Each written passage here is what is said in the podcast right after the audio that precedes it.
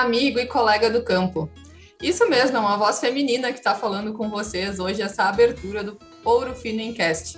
Aqui quem fala é Gabriela Oliveira, especialista em marketing de aves e suínos da Ouro Fino Saúde Animal.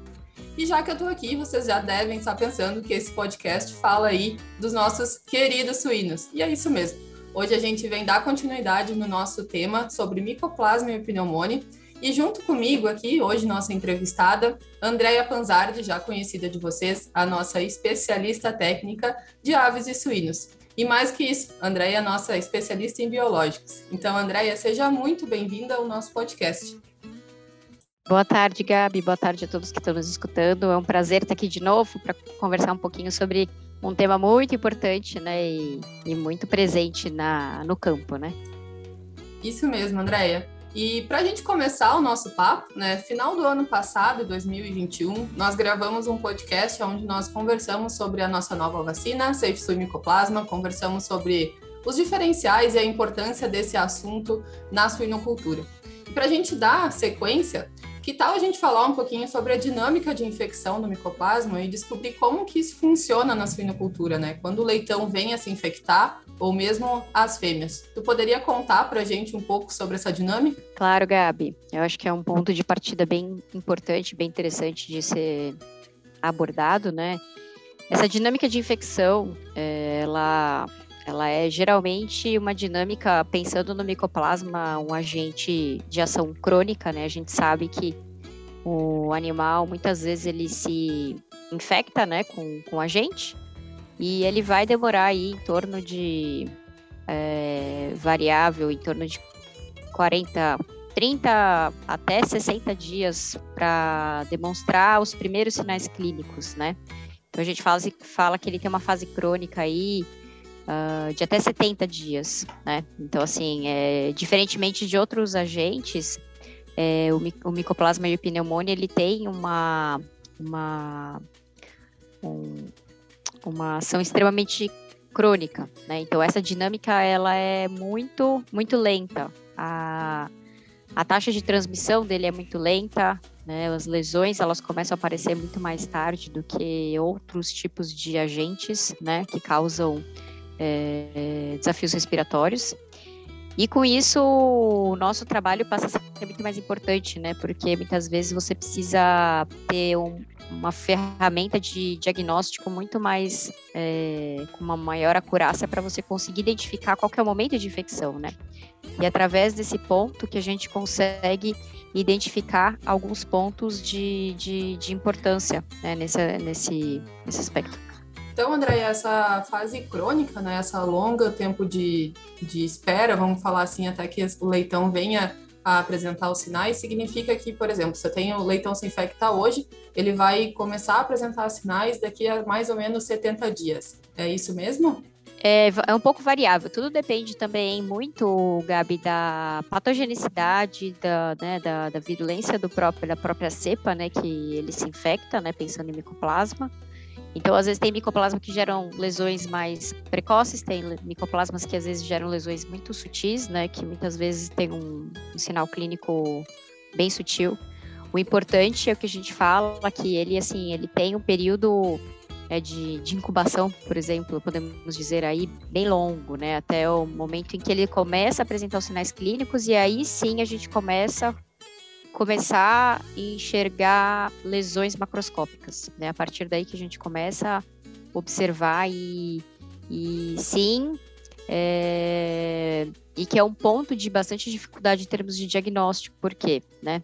Porque muitas vezes o animal já está infectado, mas ele ainda não apresenta lesões, né? Então, muitas vezes a gente consegue, às vezes, uh, alguma a, através de resultados de laboratório, a gente consegue observar que esses animais possam ser positivos ou não, tá? Então, assim, é, por isso que ferramentas de monitoria dentro da, do, da dinâmica do micoplasma passa a ser muito importante, né? Porque a gente faz algumas coletas é, estratégicas, fazendo uma fotografia da, da granja, no intuito de a gente conseguir entender qual que é o momento e aonde que aqueles animais podem estar sendo infectados, né? Então, por exemplo, a gente tem algumas monitorias em que a gente pode identificar leitões é, ao desmame, pode ser até com baixo percentual de animais positivos, mas isso já é uma informação muito importante, porque a gente já pode entender que ali já começa a ser um desafio, né? Por mais que, assim, poucos animais estão excretando, mas grande parte deles possivelmente esteja infectado, né?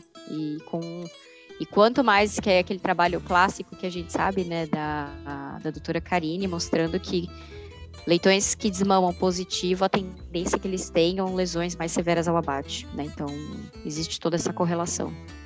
Muito importante essa abordagem, André, até justamente para todos os veterinários, sanitaristas e extensionistas, né, que estão nos, nos acompanhando, de fazer essa monitoria. Muitas vezes a gente acaba só quando o animal fica doente, a gente se interessa e vai atrás, né, para ver o que pode estar causando a doença. Mas já muitas vezes a fazer essa monitoria precoce, que daí conseguir trabalhar em prevenção do micoplasma, né? Então acho que isso é bastante importante. E falando um pouco dessa dinâmica, né, qual que é o papel da, das fêmeas reprodutoras quando a gente fala de uma de uma infecção precoce desses leitões, né? Sim, é, passa a ser muito importante, Gabi, esse, esse, papel, principalmente quando a gente fala de leitoas, né? Fêmeas de primeiro parto, fêmeas de ordem de parto 2, até podemos dizer até 3, mas principalmente focado leitoas de segundo parto, são, uma, são categorias que elas têm uma importância muito grande em termos de, de, transmissão, né, do micoplasma, né? Principalmente aquelas que estejam vindo de de granjas positivas, né? É, leitoas positivas entrando no sistema positivo, né? Ou mesmo leitoas de reposição interna, né? Que precisam, né, de um processo, precisariam até de um processo de aclimatação para que elas entrassem em contato com a gente o mais rápido possível e com isso elas se é, infectassem, conseguissem eliminar, passar pelo momento de recuperação até a chegada do, ao parto, né? Então, quanto mais a gente conseguir colocar em prática é, o manejo de aclimatação de leitoas, isso passa, isso passa a ser uma ferramenta muito importante porque a gente vai minimizar a quantidade dessas leitoas e consideravelmente das outras fêmeas também que estão ali no plantel de se infectarem e transmitirem isso para os leitões. Muito bom. E hoje, na realidade da suinocultura, né, dos diferentes tipos de leitoas que tu pode receber, então, como tu falou, né, tem a reposição interna, aonde muitas vezes esse trabalho de aclimatação ele se torna um pouco mais facilitado, né, André? Mas também tem aquelas situações onde tu já recebe a leitoa um pouco mais velha e esse trabalho aí, cada empresa e cada, enfim, granja tem que ver qual que é a sua realidade para tentar ir adaptando esses protocolos de adaptação para que realmente, como tu falou, né, é muito importante que ao parto essa leitoa aí esteja já não esteja mais excretando para evitar essa contaminação, essa infecção precoce desses leitões. E quando a gente fala então de uma infecção um pouco mais tardia, quais que seriam aí os principais fatores que poderiam estar associados a essa infecção tardia, seja mistura de lotes ou condições ambientais, o que que tu poderia conversar com a gente? Sobre as infecções tardias, teoricamente elas acabam é, sendo as mais, assim, dentro do grande estabilizada, né? A expectativa é que os animais uh, tenham uma, um contato um pouco mais tardio, né, com, com a gente, né? Não numa fase de maternidade, né? Essa é a parte atípica, podemos dizer, uma fase precoce. Então, no momento, exatamente como você falou, né, no momento que os leitões são desmamados, em muitas, muitas realidades de produção, existe mistura de origens, né? E a gente pode dizer que o micoplasma ele é positivo em 95% das granjas, né? Então, a partir do momento que a gente tem esse, esse cenário, a chance da gente misturar leitões e hoje a gente já sabe que o micoplasma não é único e no Brasil a gente já tem informação que no mínimo nós temos em torno de 17 a 19 variantes distintas. A partir do momento que a gente mistura lotes de diferentes granjas, a gente está misturando tipos diferentes de micoplasma. Então, a gente está falando aí de uh, momentos de infecção, momentos de reinfecção que vão uh, ocorrendo ao longo da produção, né? Em maior ou menor proporção, dependendo daquilo que a gente comentou, se aquela cepa de micoplasma ela é mais ou menos patogênica. Então, Eu ia justamente passa te ser... perguntar isso aí, né? Se ah, muitas vezes as pessoas podem pensar, não, já o meu leitão tá, já foi apresentado o micoplasma, então ele tá salvo, né? Vamos dizer assim. Mas não tá, né, Andréia? Pode ter essa reinfecção com cepas diferentes e muitas vezes até mais patogênicas, certo? Pode, pode, pode. E, e esse é um ponto é, de, de bastante reflexão, porque também tem outros estudos né, mostrando que quanto maior o número dessas variantes, elas se potencializam, né? Elas têm, tipo, teoricamente o efeito sinérgico, podemos dizer, e elas vão potencializando as lesões. Então já se tem explicado de que granjas que tenham um maior número de variantes no sistema de produção, as lesões de abate são mais severas. E granjas que têm, por exemplo, duas variantes, a lesão um pouco mais branda, né? Então isso é outro fator que a gente precisa levar em consideração, né?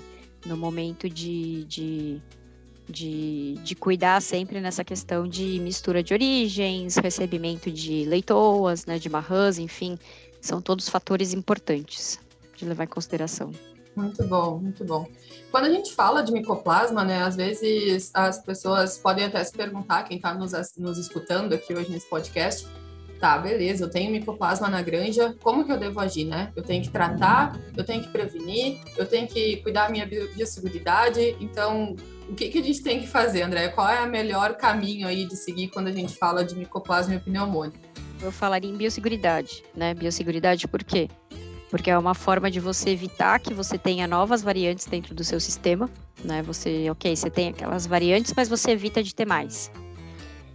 Depois de um processo de biosseguridade, é, a, o outro ponto importante que a gente não pode deixar é, de mencionar é, monitorias, como a gente comentou no começo do, do programa, né? As monitorias têm papel fundamental dentro do sistema de produção, né? Então, eu diria fazer monitorias periódicas, uh, por exemplo, é, fazer um, uma leitura, né, uma fotografia da granja e coletas, uh, principalmente de PCR, né, para fazer análises de em que momento a tua granja apresenta uh, um foco de desafio de infecção, né, onde ele tem maior probabilidade de estar lá presente, e a partir desse, desse diagnóstico, né, dessa leitura, daí você consegue é, implementar protocolos e estratégias de você fazer um maior ou menor controle do teu plantel, né? Por exemplo, se a gente tem um desafio precoce, a gente consegue alinhar um protocolo específico para a gente continuar vacinando leitões ao desmame mas, paralelamente a isso, a gente muito provavelmente vai ter que colocar uma vacinação pré-parto, ou mesmo fazer algum tipo de tratamento pontual e a curto prazo que a gente consiga controlar aquela infecção momentânea, né? Que a gente consiga estabilizar aquela granja e minimizar que essas fêmeas, que esses animais é, entrem no momento da maternidade do parto, excretando micoplasma e infectando esses leitões muito precocemente, né? Então, assim, volto a mencionar que a ferramenta de monitoramento e a decisão em cima de base de dados ela é fundamental para que você consiga traçar a melhor estratégia para dentro da produção. Né? E para essa estabilização do plantel que tu falou, ela pode ser feita em paralelo com uma vacinação e uma medicação, né? Dependendo, de, claro, né, de cada cenário, mas que pode ser uma ferramenta útil aí para o produtor. Pode, pode e deve Exatamente como, como você falou, é, pontualmente, em algumas situações, ela passa a ser uma ferramenta e aquilo que a gente fala, né, é sempre sempre ressaltando, né, o que a gente sempre se é, toma o devido cuidado de fazer sempre o uso criterioso de antimicrobianos, sempre pontualmente naquilo que precisa e para aquilo que a gente direciona. Né? Muito bom, André. E sobre a vacinação, então, a gente pode fazer nos leitões ao desmame, né? Que acho que é o que mais comumente aí quem está nos escutando faz. E também a gente pode fazer essa abordagem, então, no plantel, né? Reprodutor. E nas leitoas, a gente pode também seguir com esse protocolo de vacinação? Nas leitoas, sim, pode, né? E até é importante no momento da, da aclimatação uh, não há prejuízo, né? Existe essa possibilidade de se fazer um protocolo de vacinação para que é, a fêmea, mesmo entrando em contato com o micoplasma, ela já comece a produzir os próprios anticorpos, né? E minimize o quadro, né, o quadro clínico, até porque no momento que a gente vai começar a aclimatá-las e a gente vacina, né, ela, de certa forma, a vacina não vai interferir a curto prazo, né? Ela vai ter um processo todo de desenvolvimento do sistema imunológico, então ela passa a ser uma ferramenta que é um aliado, né, a esse processo todo. Né? Então, é nesse aspecto. E se a gente pega, por exemplo, vamos pegar novamente o cenário aí de, de infecção precoce na maternidade, né? Existem alguns manejos que a gente pode prevenir, por exemplo, assim, ah, não misturar filhos de leitoas com filhos de ordens de, pra, de partos superiores? A gente tem algum, alguns macetezinhos assim de maternidade que a gente pode cuidar? Olha, é, até teria possibilidades né, da gente tentar trabalhar, mas o, de certa forma o micoplasma é um ponto até que é uma informação bem interessante que a gente vem é, coletando, em que o micoplasma ele, certa forma, ele está presente, né? E ele se dissemina, né? Até em torno de 3 quilômetros, se eu não me engano, né? De, de capacidade de circulação. Então, eu não sei até que ponto esse manejo seria eficaz, né? De se fazer esse tipo de manejo, de não misturar. Lógico que você minimizaria, talvez, né? Esse contato. Mas, em termos de praticidade, isso cada granja consegue, é, talvez, é, determinar é, uma forma. O que eu diria é que interessante seria para a gente tentar minimizar é, essas questões relacionadas a infecções precoces ou mesmo é, a partir da creche, é, criar sistemas de pirâmides sanitárias mesmo, né? Como principalmente dentro dos principais sistemas de produção. A gente sabe que é inevitável fazer misturas de leitões, é inevitável a gente em algum momento esses animais vão se, se encontrar, né, se misturar, mas que seja criado um sistema de pirâmide, né, que a gente consiga pelo menos aproximá-la sanitariamente, e aí pelo menos conduzir de uma forma que a gente tente expor o mínimo de origens, né, necessário, ou que elas tenham uma condição sanitária semelhante, e com isso a gente minimize essas variantes e, e com isso melhorando a condição do animal. Muito bom, André. E além da condição do animal, né, que a gente sabe que o micoplasma ele afeta diretamente, né, por ser um agente primário, ou seja, ele acaba colonizando primeiramente o trato respiratório dos suínos e ele abre portas para outros agentes, né?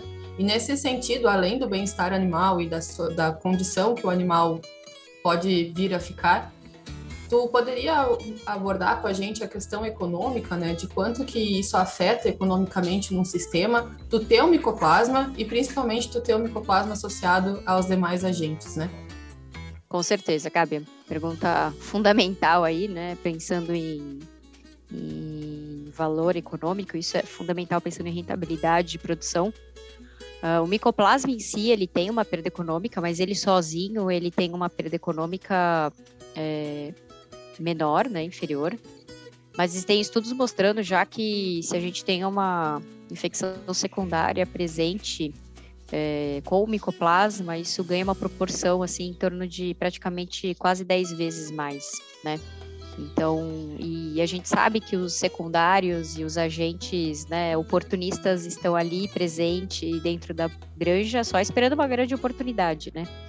Então, quanto mais a gente der a oportunidade, né, e não se precaver, não tomar os devidos cuidados, ferramentas, né, protocolos vacinais, enfim, monitorias, a gente mais abre porta para esses secundários e mais abre porta para problemas de, é, de, de, problemas de frigorífico, problemas de condenação de carcaças, problemas de, de, de qualidade, né, de do produto final, né? Então, cada vez mais a gente precisa é, trabalhar em cima de informações, de dados e para extrair o melhor do animal, né? O melhor possível, né? É isso aí, André. Ainda mais quando a gente pega o cenário de hoje, né? A gente está em janeiro de 2022 com o preço do suíno bastante comprometido. uma seca muito grande em grande parte do país, que pode comprometer aí toda a situação de grãos e com certeza acarretar aí mais prejuízos para os produtores, né? Então a gente tem que estar ciente de que esses problemas, quando a gente fala de prevenção, quando a gente fala de biosseguridade, são ações que vão ajudar os produtores a tentar reduzir um pouco desse desse impacto econômico que eles acabam tendo pela presença de uma doença que muitas vezes passa despercebido, né? Então eu queria te agradecer por elucidar todas essas dúvidas, elucidar toda essa questão também econômica, mas principalmente todas essas características que a gente pode estar olhando dentro das nossas granjas e te deixar as portas abertas aí para o nosso podcast, nossa convidada aqui já já de carteirinha, né, Andréia? E te agradecer novamente pela presença. E é isso aí, pessoal. Agora nós tivemos o nosso primeiro podcast com duas mulheres conduzindo e sendo entrevistadas, entrevistadora. E espero que vocês tenham gostado. Estamos aqui para qualquer dúvida que vocês tiverem.